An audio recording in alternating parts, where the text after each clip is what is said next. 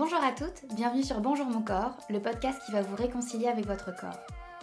Je m'appelle Pauline et je vous délivre ici mes conseils pour vous accepter et reprendre le pouvoir sur une des relations les plus importantes de votre vie, celle avec votre corps.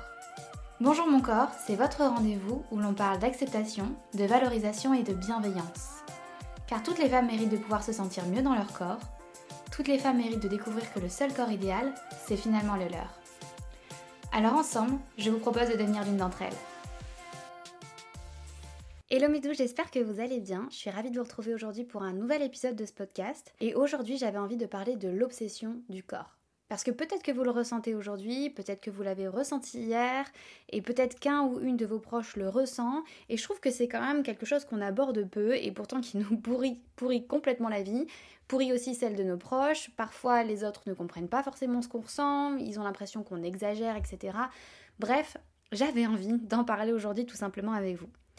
Parce que c'est vrai qu'on peut avoir parfois la volonté de s'accepter, on peut avoir envie profondément de s'aimer, mais rien n'y fait parce qu'on se sent finalement obsédé par son physique, par son image, par ses complexes. Dès qu'on croise son reflet dans une vitrine, on peut pas s'empêcher de le contrôler, les miroirs tout de suite ça devient compliqué.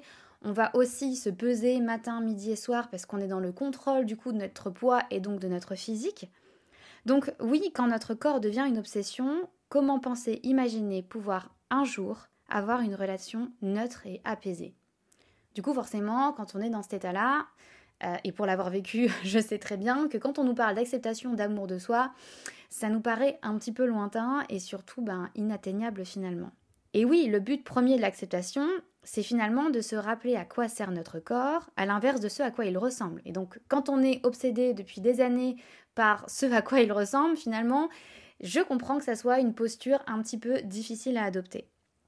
Quand on est obsédé par ces complexes, c'est souvent qu'on est obsédé par un désir de changement. D'ailleurs, si vous ne l'avez pas encore écouté, le dernier épisode, donc celui juste avant, euh, était vraiment basé sur le changement, sur ce désir d'acceptation et de changement en même temps. Est-ce que bah, c'est ok finalement de vouloir changer son corps alors qu'on a aussi envie de maigrir? Voilà, toutes ces petites nuances-là euh, qu'il peut y avoir quand on parle d'acceptation et de rapport au corps. Donc vraiment, je vous invite à aller l'écouter si ce n'est pas euh, déjà fait.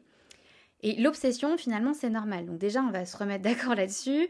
Ça nous arrive à tous, sur des sujets du coup finalement différents et variés. On se focalise souvent bien trop et ça nous pousse à avoir des pensées négatives et à avoir une sensation de ne pas réussir à avancer. C'est pour ça qu'il y a une différence entre un objectif qui a pour but de nous faire grandir et évoluer et un objectif qui devient complètement obsessionnel. Donc déjà pour commencer, je vous conseille vraiment de vous détacher de toutes les petites actions de contrôle que vous pouvez mettre en place pour régir cette obsession. Par exemple, moi j'étais obsédée par mon poids, donc je passais mon temps à me peser plusieurs fois par jour. Et finalement, le sentiment qui ressortait de tout ça, bah c'était jamais de la satisfaction. Bien au contraire généralement. Et aujourd'hui, bah finalement, bah, j'ai décidé de ne plus avoir de balance. Essayez d'analyser donc du coup pareil ces petits rituels que vous mettez peut-être inconsciemment en place, qui vous renvoient systématiquement à votre obsession, et s'ils ne sont pas nécessaires dans la réalisation des objectifs sains que vous vous êtes fixés, bah vous les supprimez. Car s'ils vous font vous sentir mal, c'est qu'ils ne sont rien acceptables dans votre relation avec vous-même aujourd'hui. Et attention, quand je parle d'objectif, je vous renvoie encore à mon épisode sur le changement, parce que c'est à vous de définir ce qui sera un objectif raisonnable, atteignable et aligné pour vous. Ça peut être un changement de votre image si vous en prenez la décision pour vous et seulement pour vous, ou ça peut être l'objectif d'apprendre à vous accepter et d'être plus bienveillante avec vous-même. Ou les deux, de toute façon. Bref, vous choisissez. Mais en quoi être obsédé par son corps, ça peut être réellement problématique? Bah, tout simplement parce que déjà, ça vous rendra jamais heureuse au quotidien et en général dans votre vie, et parce que j'estime que déjà, ça, c'est un très bon argument, et d'ailleurs, il se suffit à lui-même mais parce qu'en plus, si on peut en trouver d'autres, l'obsession d'un corps parfait nous pousse à nous mettre en danger d'un point de vue santé. Les régimes commencent de plus en plus tôt, et là, vous savez déjà et vous sentez déjà qu'on est déjà dans la petite période un petit peu tendue que je vais adorer, évidemment c'est du sarcasme.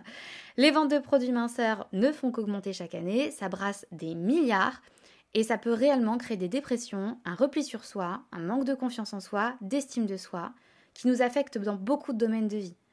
Vous l'avez peut-être déjà vécu ou vous êtes peut-être en train de le vivre en ce moment. Il y a aussi des troubles alimentaires qui touchent de plus en plus de personnes, peu importe leur âge, leur sexe. Il y a aussi la chirurgie esthétique qui elle aussi connaît de très très belles années et de plus en plus tôt chez les jeunes. Et attention, quand je parle de chirurgie, j'ai fait une réduction mammaire, donc vous savez très bien que je ne ferai jamais l'hypocrite là-dessus. Mais je parle ici plutôt des dérives, hein, des, personnes qui arrivent avec leur tête, avec un filtre Instagram, en demandant au chirurgien d'avoir exactement la même tête. Pour moi, là, on arrive un petit peu dans un excès de chirurgie. Pour moi, c'est un danger sur lequel il est important euh, de travailler aujourd'hui et de combattre.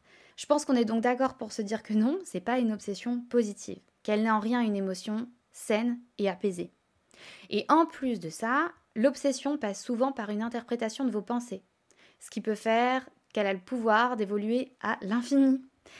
Même si je suis certaine qu'une bonne partie de ces pensées ne sont pas arrivées là par hasard, mais bien à cause de l'environnement dans lequel nous vivons, ce sont des pensées incessantes, des ruminations qui font que notre image devient une obsession. Alors bon, qu'on se le dise, si vous êtes là à penser que ces pensées représentent une obsession qui vous dérange vis-à-vis de votre corps, c'est bien qu'inconsciemment, vous remettez en cause la véracité de ces pensées.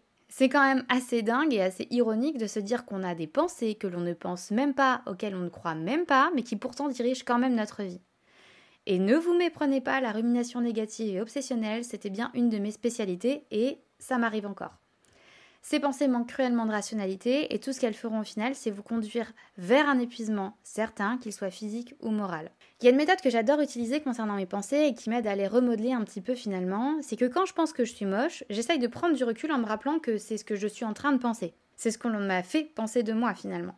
Vous allez me dire, oui, bah, ça peut arriver que ces pensées soient des faits, par exemple. Une femme en surpoids qui dit être grosse, c'est un fait. Oui, je vous l'accorde. Mais à quel moment est-ce que c'est quelque chose de foncièrement négatif? Je veux dire, si cette personne est en excellente santé, en quoi être grosse serait plus négatif que d'être grande finalement?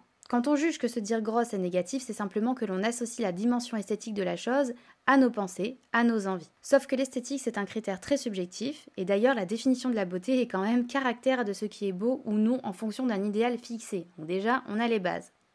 On est bien conscient que tout ça, ça vient de penser que nous ne penserions peut-être même pas à la base. Et quand je dis à la base, c'est que si vous aviez été complètement détaché des messages actuels, par exemple un enfant, être en maillot de bain sur la plage, bah c'est un bonheur.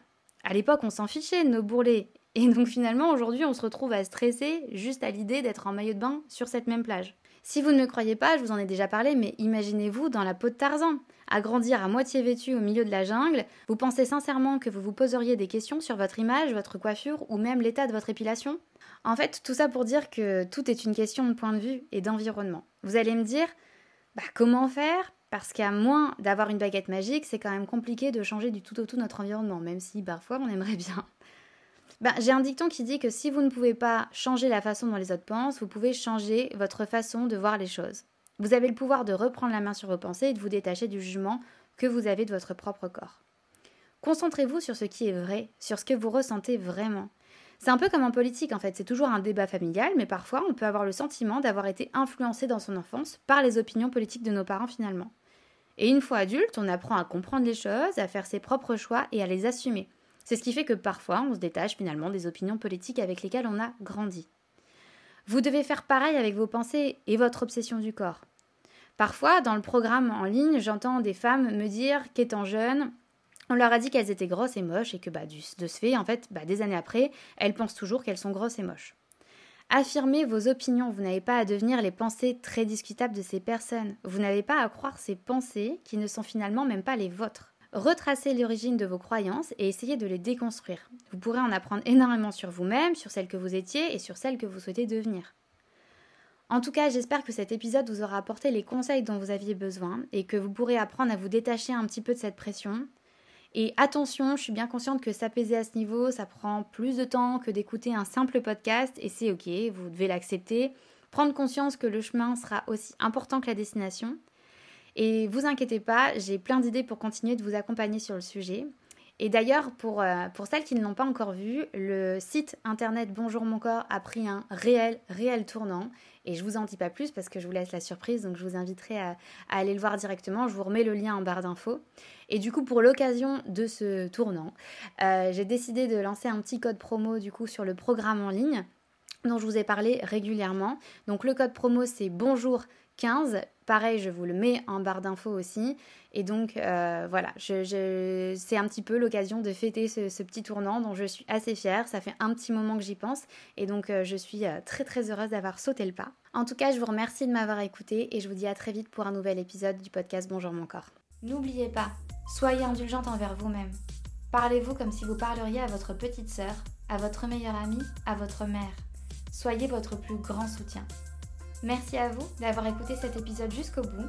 Si ce message fait écho en vous, n'hésitez pas à le partager à une de vos amies, peut-être que ça lui fera le même effet. Vous pouvez également me laisser un petit mot ou noter cet épisode sur votre plateforme préférée. Ça me fait un bien fou de les lire et ça me motive réellement à continuer.